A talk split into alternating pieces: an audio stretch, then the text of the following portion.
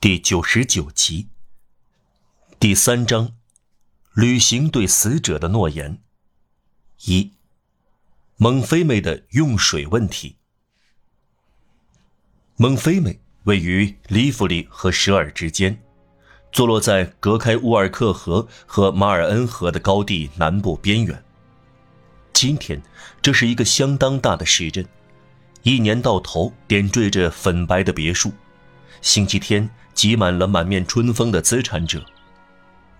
一八二三年，在蒙菲美，既没有那么多白房子，也没有那么多心满意足的资产者。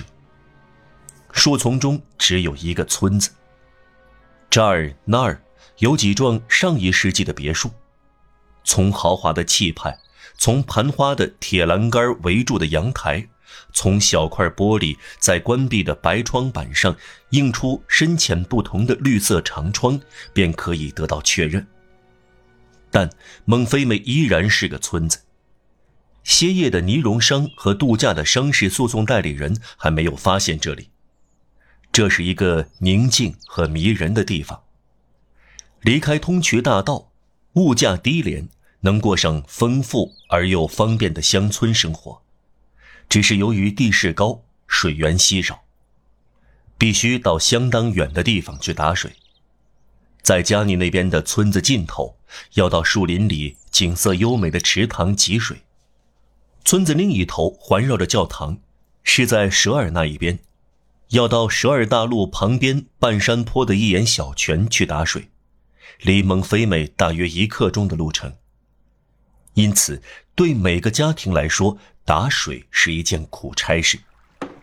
大户人家、贵族、旅店老板坦纳迪埃也包括在内，以每桶一个里亚尔向一个老汉买水，这是他的身份。在蒙菲美以买水为业，每天大约挣八苏。但这个老汉夏天只干到傍晚七点钟，冬天只干到五点钟。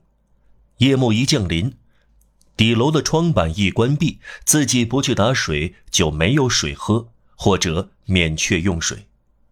这正是小科赛特害怕做的事。读者也许没有忘记这个可怜的孩子。大家记得，科赛特在两方面对他那迪埃夫妇有用：他的母亲要交钱，他们由孩子来服侍。因此，当母亲完全停止付钱时，读者在前几章刚读到原因，坦纳迪埃夫妇还是留着科赛特，他代替了一个女仆。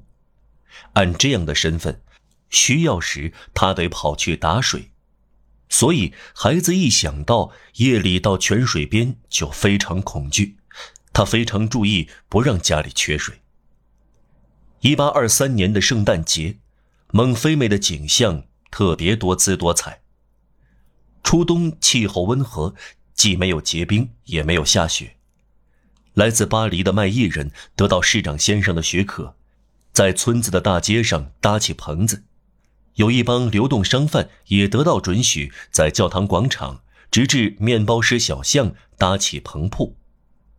读者也许记得，泰纳迪尔的旅店就在这条小巷上，因此各个旅店和小酒店都住满了人。给这个小地方带来了热闹和欢乐的生活。为了当忠实的史家，我们甚至要说，在广场上陈列的吸引人的东西中，有一个动物展览摊位，一些小丑穿着破衣烂衫，不知从哪里来的。一八二三年，他们给蒙菲美的农民展示一只巴西的凶猛的秃鹫。法国的王家博物馆一直到一八四五年才收藏这种鸟。它的眼珠像一只三色徽章，我想，博物学家把这种鸟称为卡拉卡拉波利波吕斯，它属于鹰类的旧族。有几个退役到村里的拿破仑老兵前进的去观看这只老鹰。卖艺人认为，这三色徽章的眼睛是独一无二的现象，也是仁慈的天主特意为他们的动物展览而设的。在圣诞节的当天晚上，有好几个人，包括车把式和货郎，在塔纳迪埃旅店的楼下厅堂里，围坐在四五支蜡烛旁，又吃又喝。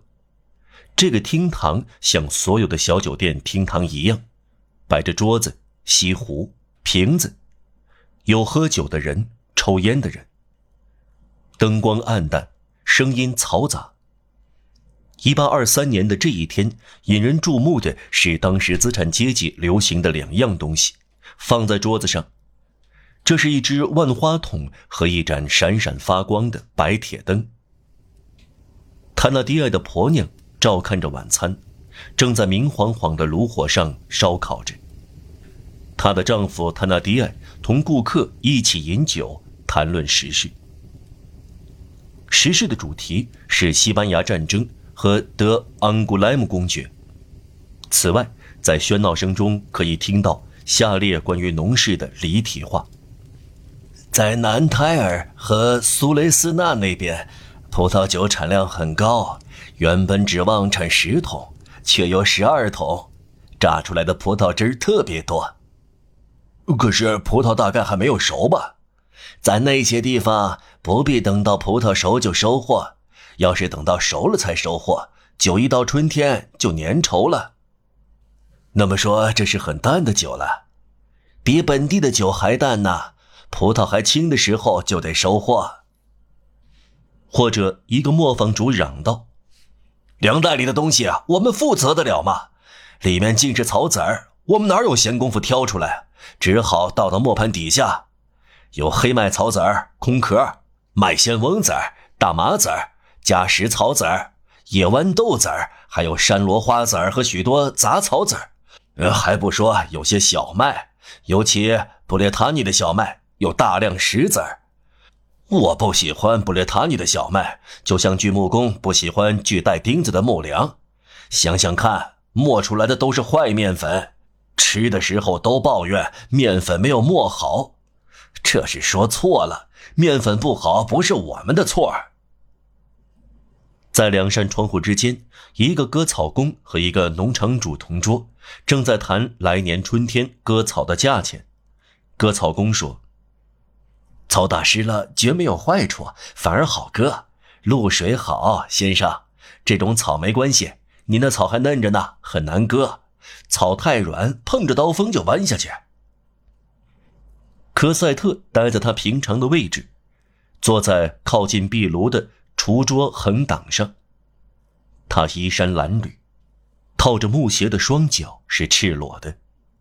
他借着炉火的光为他那低矮的两个女儿织毛线袜。一只小猫在椅子下面戏耍，传来旁边房间两个孩子稚嫩嗓音的说笑声。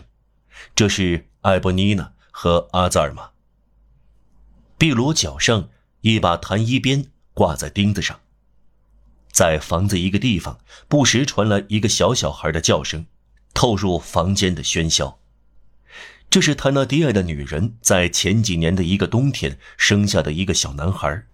不知什么缘故啊，他说：“冷的结果。”他三岁多一点儿，做母亲的喂他奶，但不喜欢他。小把戏的哭闹声变得太令人讨厌时，你的儿子又乱嚷嚷了。